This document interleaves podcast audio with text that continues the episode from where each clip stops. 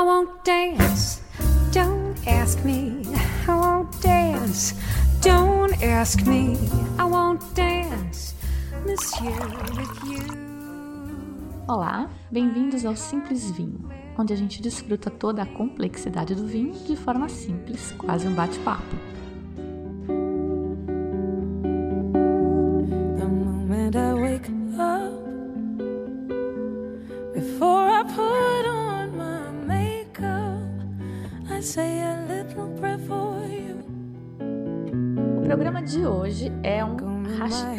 Só que não gigante. Você já vai entender. É mais um fruto da minha visita ao Vale dos Vinhedos. O meu convidado de hoje já foi chamado de professor Pardal dos Vinhos. E para a molecada que nasceu neste século, ou quase, e que não conhece o professor Pardal, shame on you. É um personagem do Walt Disney, inventor, tipo cientista maluco, o que eu não acho apropriado, porque de maluco esse cara não tem nada. Vocês vão ver. Mas sim, ele é heterodoxo e destruiu alguns dos conceitos que tinham tido tanto trabalho para enfiar na minha cabeça na escola. Sabe aquela história de limitar o rendimento do vinhedo para produzir uva melhor para vinho? Só que não. Sabe aquela outra história de que as uvas do lugar X são melhores porque o sol incide num ângulo de 47,3 graus com a brisa noroeste que vem não sei de onde? Só que não.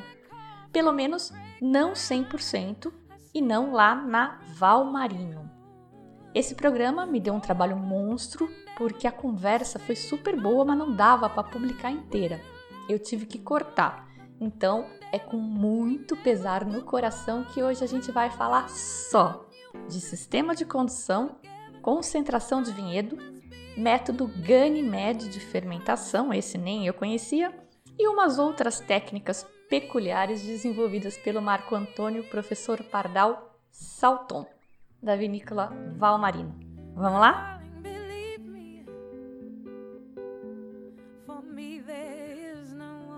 Bom, já aviso de saída que hoje vocês vão ter que me dar um desconto e aplicar um filtro, porque nesse programa a gente vai falar de um dos meus produtores brasileiros preferidos. Marco Antônio Salton é o responsável pelo primeiro vinho brasileiro que eu provei já sendo profissional, já entendendo um pouquinho de vinho, e eu me apaixonei e confirmei. Isso é importante, porque várias vezes já me aconteceu de eu gostar muito num dia e me decepcionar muito no outro. Com esse vinho, não. Ainda hoje, que a minha amostra já está maior, já expandi meu portfólio de vinho Brazuca, esse ainda é um dos meus preferidos. Não estou dizendo que é o melhor vinho, mas é bem bom.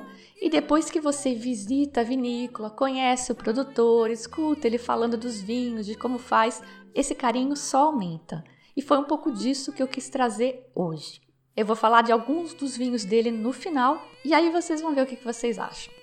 Então, agora eu vou deixar vocês ouvirem um pouco o Marco Antônio Salton. O sobrenome diz muita coisa, né? No lugar de sangue corre vinho na veia da família. E ele vai começar apresentando a vinícola e vai dar uma ideia de onde surgiu essa história de professor Pardal, mas acho que não foi daí não. Para contextualizar um pouco, vale saber que a Valmarino é uma vinícola média no Brasil. Eles produzem pouco mais de 200 mil litros por ano e eles ficam lá em Pinto Bandeira, perto do Vale dos Vinhedos. Em 95 começou a construção da vinícola, mas só finalizamos em 97. Nesse meio tempo fizemos um pouco de vinho lá de novo e tal, e vendia de garrafão para conhecidos e tal, né? Já ia conhe- conhecendo o mercado. E aí registramos a vinícola em 97, então agora em setembro está fazendo 20 anos a vinícola. Daí houve um incremento de plantio de, de mais variedades, e aí Merlot, Sauvignon, Chardonnay, Prosecco. É, e um pouco tem disso, a gente tem quase muitas variedades, né? Porque em 20 hectares tem 14 variedades de vinho. É muito, tu vai ver, né? Talvez vem daí o, o- a história do professor Bardal de ter uma diversidade e buscar sempre né, o melhor de cada variedade. Bom, trabalhar com muita variedade de uva é um complicômetro por razões óbvias, né? Idealmente, o manual diz que o produtor deve focar seus esforços em um punhado de uvas que vão bem naquele terreno que ele tem, mas o Marco Antônio não é o primeiro cara que me diz isso, que ele tem mais uva do que deveria. Outro cara que me falou isso foi o Pisorno, lá no Uruguai. Eles fazem vinho para se divertir também. E o Marco Antônio e o Pisono têm mais um ponto em comum, que é a preferência pelo sistema de condução que eu vou falar mais para frente. Enquanto eu estava esperando o Marco chegar para a gente fazer a visita, eu fiquei de papo com a Lindiane, que é a pessoa que cuida na recepção das degustações e tal. E ela me falou uma coisa que me deixou meio chocada. Ela me disse que em cada 10 safras para vinho tinto, eles perdem 7. Aí eu quis confirmar isso com ele. Escuta só. A Lindy me falou uma coisa que eu fiquei assustadíssima. De cada 10 safras para vinho tinto, vocês perdem 7, é isso? É quase. Per perder de tipo ter não. que vender a uva para fazer suco? Não, não, nem tanto daí, né? Para cá, das 20 safras, vamos dizer, umas três safras a gente praticamente teve que vender a uva, o vinho que não ficou bom, a gente nem engarrafou. Então deu para fazer, vamos dizer, 17 safras. Mas a, a, nossa gente tem uma, não é uma válvula de escape que é o bag box. Então o vinho para o bag box a gente consegue manter um bom padrão, que é uma proposta, um vinho mais jovem, um vinho mais para dia a dia, não é aquele vinho para envelhecer. Então a maioria das vinícolas brasileiras fazem vinho para essa dessa linha do vinho mais jovem. 90% do vinho produzido é uhum. é quase que nessa linha, né? É, e aí tu vai fazer um reserva com quanto? 10, 15, 20% de uma produção em safras normais, que tu consegue selecionar melhor para ter um produto diferenciado.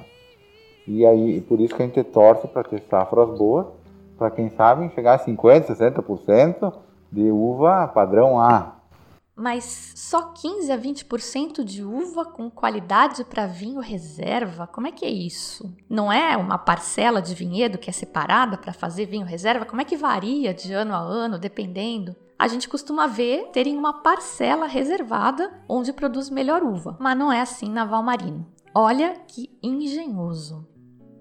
As pequenas têm isso. Você já tem isso, mas a gente não, é, a gente não usa assim tanto como marketing, né? Claro, se tu tem 10 vinhedos da mesma variedade, ah tá, isso aqui vai para. Tipo o Cabernet Sauvignon, que eu tenho 4 vinhedos, 5 vinhedos, da... aí eu sei que do vinhedo lá do, lá do meio da propriedade, eu consigo tirar para fazer o vinho de garrafa. Esse aqui, dependendo do ano, eu consigo também para o vinho de garrafa. O, o restante vai para a linha do bag box. Sim, o pessoal tem muito, isso aí é o francês que gosta disso. E aí o francês gosta dessas coisas, o francês divide, ó, daqui para cá, Ó, o bom é aqui, aí já não é tão bom. Não, isso você acha que. Não, a não, gente esse vinhedo aqui tenha, é. Nós até acreditamos que tenha isso, né? Mas não que seja assim tá, um fator tão determinante para nós. O que a gente faz mesmo é uma seleção de uvas no vinhedo. Né? Então, para os melhores vinhos, a gente faz essa seleção. O que, que é? Treino pessoal para ir lá e colher os melhores cachos para fazer o melhor vinho. O que a gente faz, então, um dos diferenciais nossos é que a gente acredita, claro, o vinhedo é próprio, né? Tem toda essa, a gente vai monitorando tudo mais, né? E não tem pressa de colher. Então faz todo o trabalho para a uva maturar bem, deixa ela lá, se precisa faz algum raleio, não muito. O que a gente faz é classificar a uva na colheita. Isso, isso é muito importante. Eu demorei para entender o que, que ele estava falando por preconceito meu, mas olha que legal, ele faz uma colheita selecionada. Tipo aquela seleção de grãos um a um que eles usam para os vinhos botritizados, lembra disso quando a gente falou de vinho doce? A Botrytis ataca alguns grãos no cacho e aí o produtor vai lá e colhe só os grãos atacados para fazer aqueles vinhos doces divinos que a gente já aprendeu. O Marco Antônio faz meio que isso na Val Marino. Por isso que ele fala em 15, 20% das uvas e não fala em lotes, parcelas de vinhedo. Eu nunca vi ninguém fazer isso. Isso é muito professor Pardal. Supernatural. Fiquei de cara. Então, ele vai colhendo as melhores uvas e direcionando para os vinhos top, reserva e a grande maioria da uva acaba sendo destinada para o bagging box. Bagging box é aquele vinho que vem dentro de uma caixa, ele vem dentro de um saco. E para você que acha que vinho no bagging box é ruim, escuta essa agora. Mas de chegar a jogar metade da uva fora para concentrar, você não faz? Não, não faço porque isso, porque eu, vi... eu tenho a linha do bagging box que me interessa a uva. Eu tenho que produzir uva para manter dentro do bagging box. Né? Eu não faço só vinhos premium. E o vinho ele fica com custo bom, comparando, né? O mesmo, o mesmo vinho da garrafa custa o dobro. Opa! super só que não, hein? Ó, o mesmo vinho do bag in box, quando ele bota na garrafa, custa o dobro. Olha só, de repente você está pagando o dobro do preço para tomar o mesmo vinho que estaria no bag e ainda tem que considerar que no bag conserva melhor, o vinho dura mais por causa do vácuo que forma dentro do saco. Não estou dizendo que o vinho do bag é lindo, perfeito, é mais simplesinho, mas é bem ok. Mas como esse é o programa Só que não, tô chamando a atenção para os preconceitos. Comprar vinho no bag não é nenhum sacrilégio. Ele, aliás, vende bastante aqui para São Paulo para uns hotéis. Assim como também a tampa de rosca. Já falei disso. Para o vinho branco e rosé, que são para consumir jovem, a rosca é inclusive melhor do que a rolha. Incluso para alguns tintos. Tomei esse final de semana um tinto com tampa de rosca muito bom. Bom saber, né?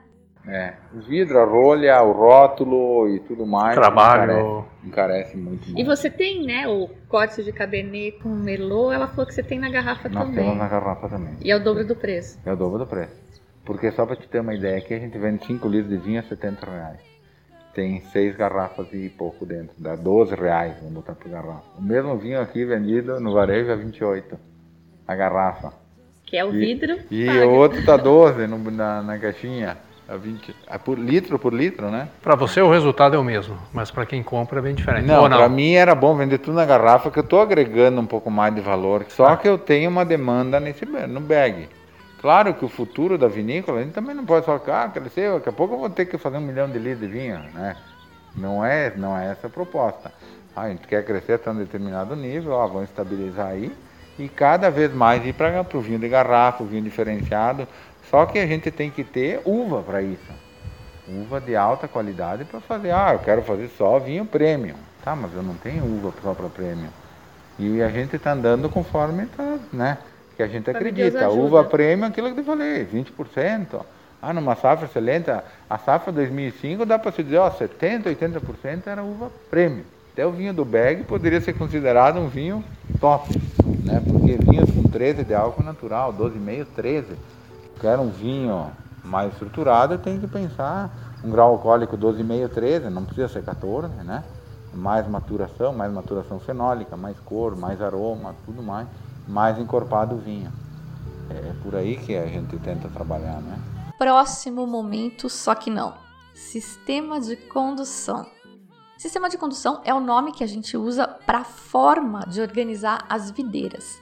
Lembra do culara, que é aquele jeito dos gregos enrolarem os galhos da videira parecendo um ninho e deixando os cachos do lado de dentro para proteger do vento e do sol? Isso é um sistema de condução. Tem o arbolito, que é comum na Espanha, que é deixar a parreira sozinha, como se fosse uma mini árvore mesmo.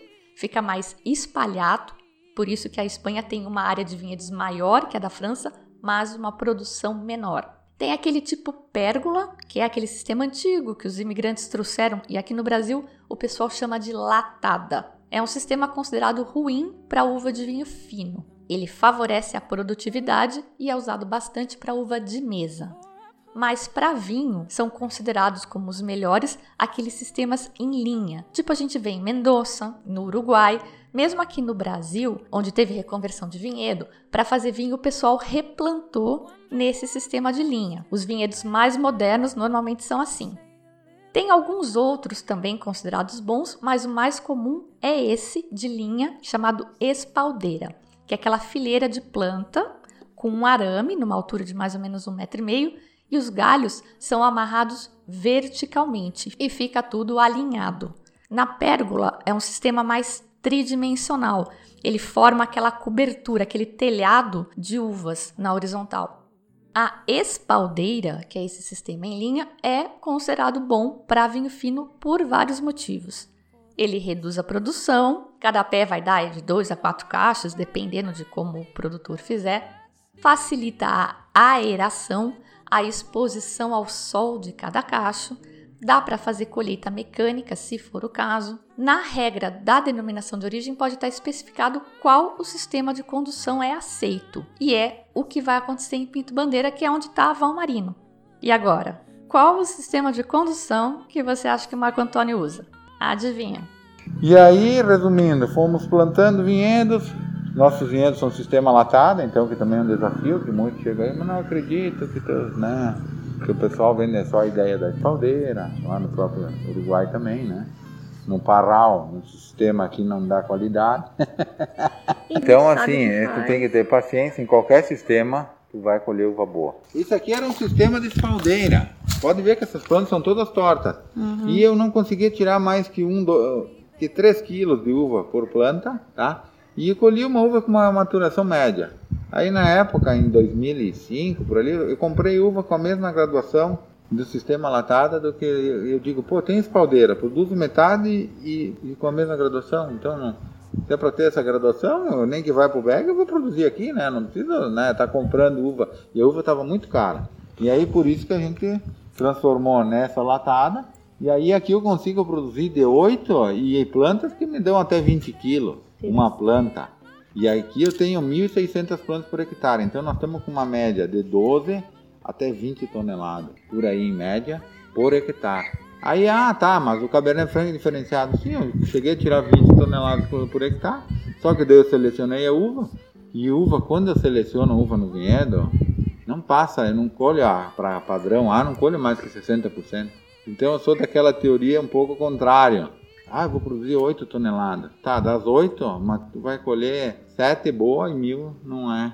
Porque mesmo na espaldeira não vai ter, entende? Não é o 100% uva. Se no cacho varia, pensa na planta varia e no, no todo vinhedo vai ter uma parte que não é, ela não maturou ainda. Ela tá ela, né, ela precisa uns dias a mais. É quase uma uva. seleção grão é a grão. Uma seleção, é. Faz. Então, ó, na latada eu produzo 20, mas eu colho 12 Entendeu? Top. Que é para fazer o vinho top que está mais madura. O restante, não é que seja ruim, mas vai para o bag in box e faço o vinho que seria, não, entre a segunda linha, parte para o vinho reserva e outra parte. Quem tem espaldeira dificilmente faz essa classificação. É. Mas daí o pessoal trabalha em parcela. Essa parcela aqui está melhor, mas ele colhe parelho toda a parcela. Porque a espaldeira produz tão pouca uva, e aqui no Brasil nós temos esse detalhe: tu tem pouca produção, a tua uva fica cara. O pessoal está produzindo Chardonnay aqui na, na Serra Gaúcha, né? Ah, vinícola tem que ter o vinhedo próprio. Não consegue produzir mais que entre 8 e 10 toneladas. Eles põem no papel, a uva custa para eles para produzir 4 reais o quilo. Eles vão no produtor, eles compram do produtor a 3, entende? Com mesmo mesma qualidade. Quase que a mesma. Por isso que o produtor planta nesse sistema, porque ele produz mais.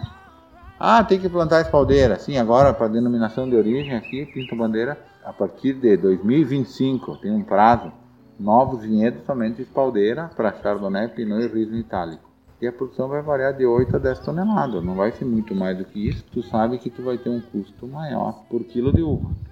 Logicamente, o preço lá na frente vai ser mais caro também. Sem necessariamente melhorar o produto. Muitas vezes pode ser se o produto ficar semelhante ao que já estava. Ai, né? que triste.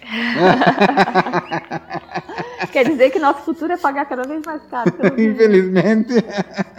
Essa história de ele preferir o sistema latada não me chocou tanto, porque eu já tinha ouvido outro produtor bem querido dizer o mesmo lá no Uruguai, o Pisorno. Pesquisando para o programa, eu também vi que um dos produtores italianos de Amarone mais tradicionais, após um estudo de três anos, também trocou o sistema de espaldeira por latada.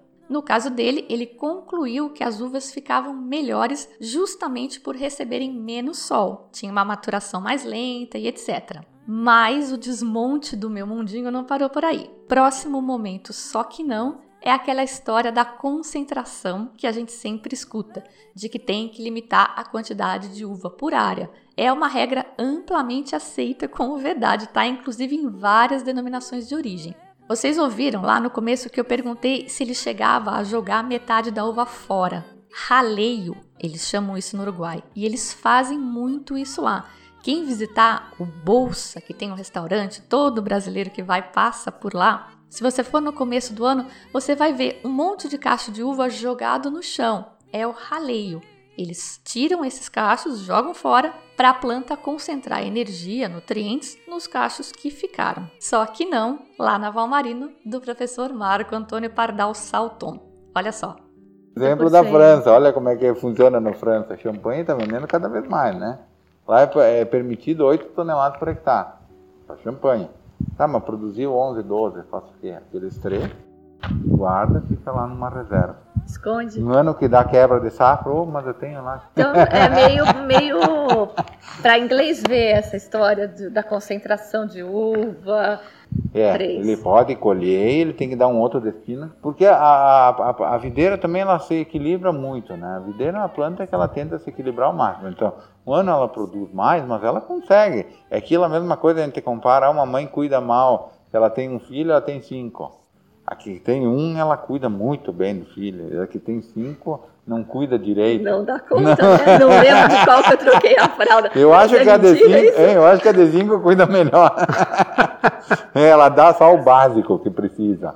Tu não pode dar demais. Para educação entende? é o então, melhor. né? muitas vezes, Não, você Tu- queria uvas mal educadas, né?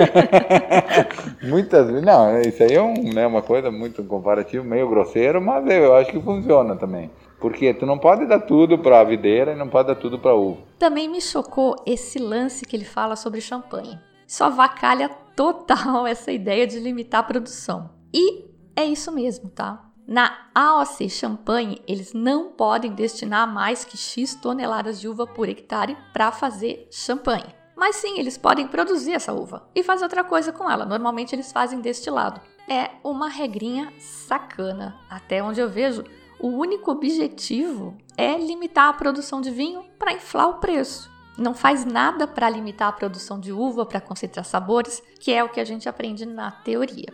Gostou? Agora acabaram-se os momentos, só que não, pode respirar aliviado. E a última coisa que eu tinha programado para falar hoje é o tal sistema Ganymede de fermentação. Eu nunca tinha ouvido, eu não conhecia, o Marco Antônio tem, e outro dia um produtor me falou nesse sistema também, mas num outro contexto, nada a ver. Olha que interessante. Vamos ver lá? Vamos, vamos ver. Do cone, tá? O cone, ele foi projetado, tem a solda lá, dá dá pra fazer uma solda logo abaixo da cinta, e o cone vem quase até aqui embaixo, nessa outra solda. Ele chega ali a armazenar 2 mil litros de gás carbônico. Então, quando o vinho fermenta, o cone é aberto no meio. A casca sobe, fica lá em cima, e aqui o cone vai armazenando gás carbônico. A válvula se abre, o, o- o gás que está preso embaixo vai para cima. Aí ele Empurra para baixo. Mexe todo o tanque. Então a casca que está lá em cima, ela cai também para baixo. Então faz um processo. Não preciso usar você bomba, nada. mexer. Com isso eu consigo uma maior extração, porque eu tenho a ação do álcool que está né, fermentando, a ação de temperatura, e essa ação quase que mecânica, assim, da, né, de, de, de, de, de- mexer essa casca, ajuda a extrair mais forte. Então, já testado em relação a outros métodos, eu tenho maior extração de taninos e de cor, principalmente, do que o outro método tradicional, de remontar somente com a bomba e com o aspersor em cima. Repete o nome para mim. Método Ganymede de fermentação. É italiano? Ele é patenteado, Ganymede é italiano, patenteado. Você monta isso aqui ou vem já? Foi, foi montado no Vale dos Vinhedos, tem uma, um pessoal que tem uma metalúrgica. E é relativamente novo no Brasil isso ou não? Esse aí já tem uns 5, 6 anos. É, novo. É, a né? gente veio botando um por ano, né? Mas é poucas empresas, porque ele tem um custo elevado. Aí o pessoal diz, bah, mas não vale a pena. Sim, mas se é pro bem do vinho, o vinho fica melhor, vale a pena. E você vai ter que agregar valor no vinho para pagar. Isso. O tanque ele custa 30 só o tanque. As válvulas, o sistema custa mais 20. Então não, não, Quase quase dobro, que dobra. Mas ele aumenta a produtividade.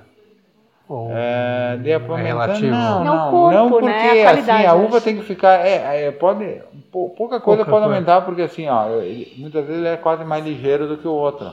Em uma semana eu consigo fermentar ali dentro.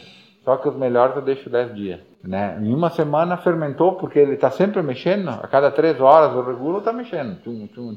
E aí ele fermenta mais rápido. Né? Então eu poderia ganhar em agilidade. Entendi. Só que eu quero fazer um vinho melhor nele. E ele tem esse sistema, o fundo é cônico, eu consigo separar a semente. Porque as nossas uvas têm a semente meio liguenta, verde. E o tanino ele dá essa sensação aí, então no caso ajuda a eliminar a semente. Então ali eu jogo 10 toneladas de uva. Quando eu faço a primeira dessa aí, no segundo ou terceiro dia, eu tiro 200 kg de semente. Nossa. Não parece, mas é 200 quilos que podem estar me dando, podem estar dando um gosto indesejável no vinho. Em 10 toneladas de 10 uva. toneladas. Porque o peso da semente é de 3 a 4% do peso da uva. Então esse método tem funcionado bem. Curtiu, Ganymede? O efeito, esse movimento constante, me parece que segue a mesma ideia, a mesma linha daqueles cultuados ovos de cimento que a gente viu que tem bastante na França, na Argentina, que os Michelini são fãs. Eu deixei um vídeo do YouTube ilustrando esse método Ganymede lá no post do programa para quem tiver curiosidade.